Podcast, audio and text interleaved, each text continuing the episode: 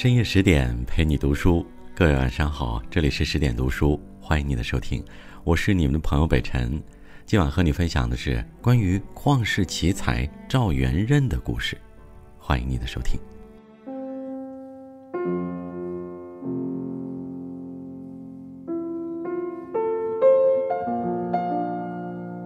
一九一零年，清廷用庚子赔款向美国派出七十名留学生。在这些人中，大名鼎鼎的胡适的成绩排在第五十五名，而与胡适参加同期考试且同传赴美的另外一个人，在考试中名列第二。他后来能讲三十三种方言，精通七国外语，靠背诵浮士德学成德语，靠背诵莎士比亚戏剧学成英语，堪称名副其实的语言天才。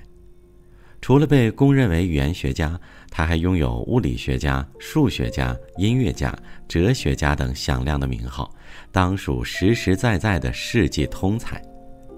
正因为此，胡适评价其为留美人物第一。而当胡适被问起是不是最聪明的人时，他一再强调，这个人比自己聪明的多。胡适口中的这个人，就是绝世玩家、旷世奇才赵元任。赵元任一生跨界甚广，且成就斐然，原因就在于他把好玩作为人生的宗旨。所谓好玩，就是在世俗中不缺兴致，在学习中不失趣味。他对一切新鲜事物都颇为敏感，因之产生广泛的兴趣和爱好，在进行反复的琢磨和研究。秉持这样的习惯，他最终把学问玩出了高度，把生活过出了精彩。赵元任出生于一个书香门第，是清朝著名诗人赵季的后人，祖父、父亲都中过举人。父亲善于吹笛，母亲擅长诗词，能唱昆曲，自然他从小就受到了很好的文艺熏陶。幼时，他的祖父在北方做官，常常因为朝廷之命而辗转各地，他们一家人也不得不随之搬迁。对天资聪颖的赵元任来说，这倒是学习语言的好机会。他跟佣人学，跟亲戚学，到四五岁的时候，已经会说北京话、常熟话等好几种方言了。在读中学和大学期间，他和同学互学方言，常州话、福建话、无锡话，他都是张口就来。在美国读书时，他又学会了德语、梵语等。留美十年后，他回国执教清华，恰逢英国哲学家罗素来华巡回演讲。精通全国各地方言的赵元任担任其翻译，每到一处，他都能准确无误地用当地方言来翻译，以至于演讲一结束，就有人来跟他攀老乡。他出色的表现赢得了众人的认可，从此语言学也逐渐成为他着力最深的领域。在上世纪二三十年代，中国陷入水深火热之中，不少新文化精英们为救国图强，纷纷呼吁废除汉字，要求对汉语进行改造。在这种情况下，赵元任为了反击，写下了著名的同音文《诗是实诗史》。实是诗是诗是，是诗，事实实史。诗是实实事实事实，实实是实诗事事，事实是诗事事事，事事是实诗，是史事，史是实诗事事，事实是实诗诗，是实事，实事是事实事事实事，实事是。事实，事实，事实诗，实实，史实，事实诗，实实诗，诗诗，事事，事事。全文的字都同音，区区百字却描述了一个妙趣横生的故事。这段文字啊，展现了汉语言文字博大精深的魅力，也给了重语音轻文字的专家们以有力的回驳。不难看出，在语言和文字的学习和研究上，他总能以别开生面的方式洞悉其中的奥妙。有研究者称，赵元任掌握语言的能力惊人，能迅速穿透一种声韵调系统，总结出不同语言的规律，所以才学得快、学得好。这无人可及的语言天赋，也顺理成章地奠定了他在语言学界不可撼动的江湖地位。他因此被尊称为中国语言学之父。但是他的初衷并非如此。女儿曾问他为什么要研究语言，他笑答：“因为好玩。”梁启超也讲过：“我以为凡人必须常常生活于趣味之中，生活才有价值。”对赵元任来说，把自己的人生过得有趣是一件很重要的事情，而在语言学的学习过程中，乐趣无处不在，所以他沉迷其中。他有一颗玩心，会玩也懂玩，玩出了知识，玩出了学问，甚至玩出了大师级的高度。菜根谭有言：“琴书诗画，达士以之养性灵，而庸夫徒赏其迹象；山川云雾，高人。”以之助学识，而俗子徒玩其光华，可见事物无定品，随人实践以为高下。故读书穷理，要以识趣为先。一个人若是能从书中读出快乐，于他而言，读书定是一件有趣的事情。赵元任就是这样的人。他赴美入康奈尔大学学习，主修数学。期间，他还选修了物理学、机械学、哲学、逻辑学、语言学、音乐等，因为在他眼里，每一门学科都有无穷无尽的乐趣，单单学一门知识根本无法满足他的好奇心和求知欲。纵使如此三心二意的学习，他的每门成绩都位居前列，数学成绩更是多次获得满分。毕业时，他觉得数学玩够了，又去哈佛大学学习哲学，辅修音乐。三年后，就取得了哈佛大学的哲学博士学位。不久，他重新对物理学萌发了兴趣，便回到康奈尔大学担任物理学讲师。一年后，他决定回国。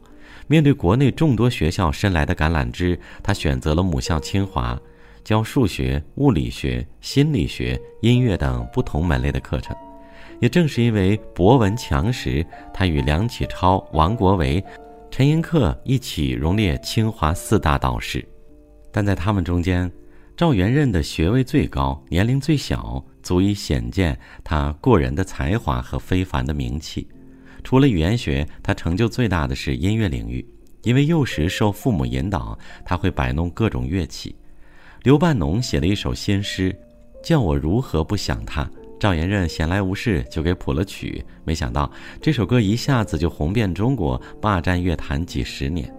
更有意思的是，他还会用微积分、线性代数来写乐谱，用数学公式测吉他的音准等。他边玩边学，边学边写，还写出了几百首脍炙人口的作品，这引得著名音乐家贺鲁汀连连称赞。像这样一位从事理科文科研究、博学多能的学者，对音乐来说顶多是个业余的了，但是他的贡献却远远超过许多时尚的作曲家和理论家。也正是因为多专业的学科背景，他拥有了哲学家的头脑、音乐家的耳朵、文学家的才气、数学家和物理学家的思维，被冠以文艺复兴式的智者的头衔。丰富的阅历和开阔的见识，让他的精神更加饱满，思想更加丰盈，也因此，他内心有一片宽广的湖海，才会掀起有趣的波澜。俗话说：“人间自有千般景，随心而行才高人。”人生一世，随心最为重要。因为对好玩的追求，赵元任一直孜孜不倦地努力着，一份辛苦，一份收获。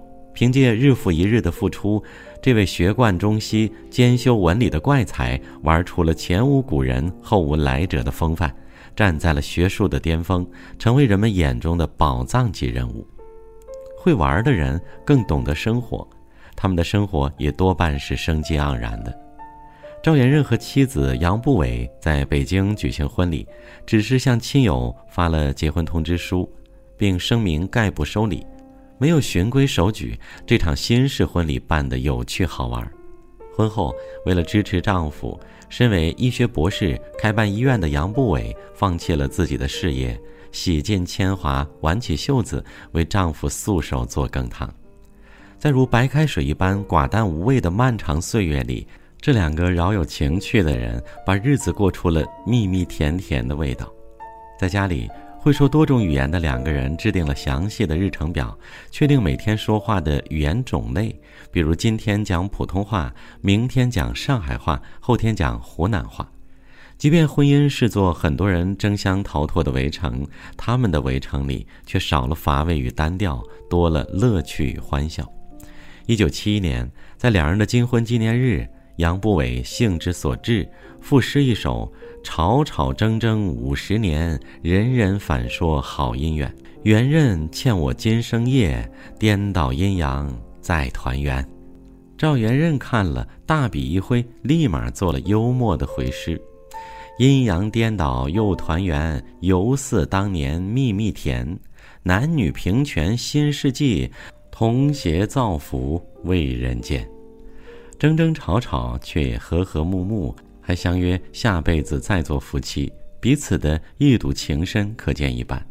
相携相扶几十载，行之耄耋之年，两人还开启欧洲自驾游，俨然一对神仙眷侣。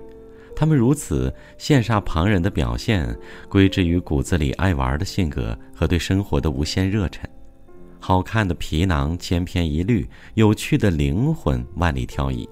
王小波说：“一辈子很长，要找个有趣的人在一起。而一个有趣的人，在遇到另一个会玩的人，总能抓住日子中的小确幸，让枯燥的生活精彩纷呈，让平淡的婚姻时时保鲜。”在携手相伴的大半个世纪里，他们共用的一餐一饭变得有滋有味，相处的一朝一夕也变得有情有义。在名人出轨纳妾盛行的民国时期，他们始终相濡以沫，琴瑟和鸣。从青丝走到白头，他们还能手牵着手，共赴人间温柔。所以说，会玩的人，婚姻才能长长久久。有人说，爱玩是人的天性。会玩是一种能力，一般而言，会玩的人更容易找到生活的乐趣和生命的意义。贾平凹曾在书中写过这样一段话：“活得有趣才是生命的正能量，在有趣的事情上多浪费一些时光，不要让忙碌淹没了生命中的美好。毕竟人活一辈子不过是开心二字，心之所向，无问西东。”对于心性豁达的赵元任来说，有趣是玩出来的。无论是学习还是生活，他都能以嬉戏玩闹的心态应对自如，且从中获得巨大的乐趣。最终，他玩出了享誉世界的名声，玩出了和谐美满的婚姻，玩出了无人能敌的人生况味。好了，这就是今晚的分享。再次感谢你的收听，来收听这个。看起来很会玩的人，高人，好，我是北辰，关注我们的十点读书，同时把好文分享给你的家人和朋友吧。我在首都北京，问候大家晚安，明晚见。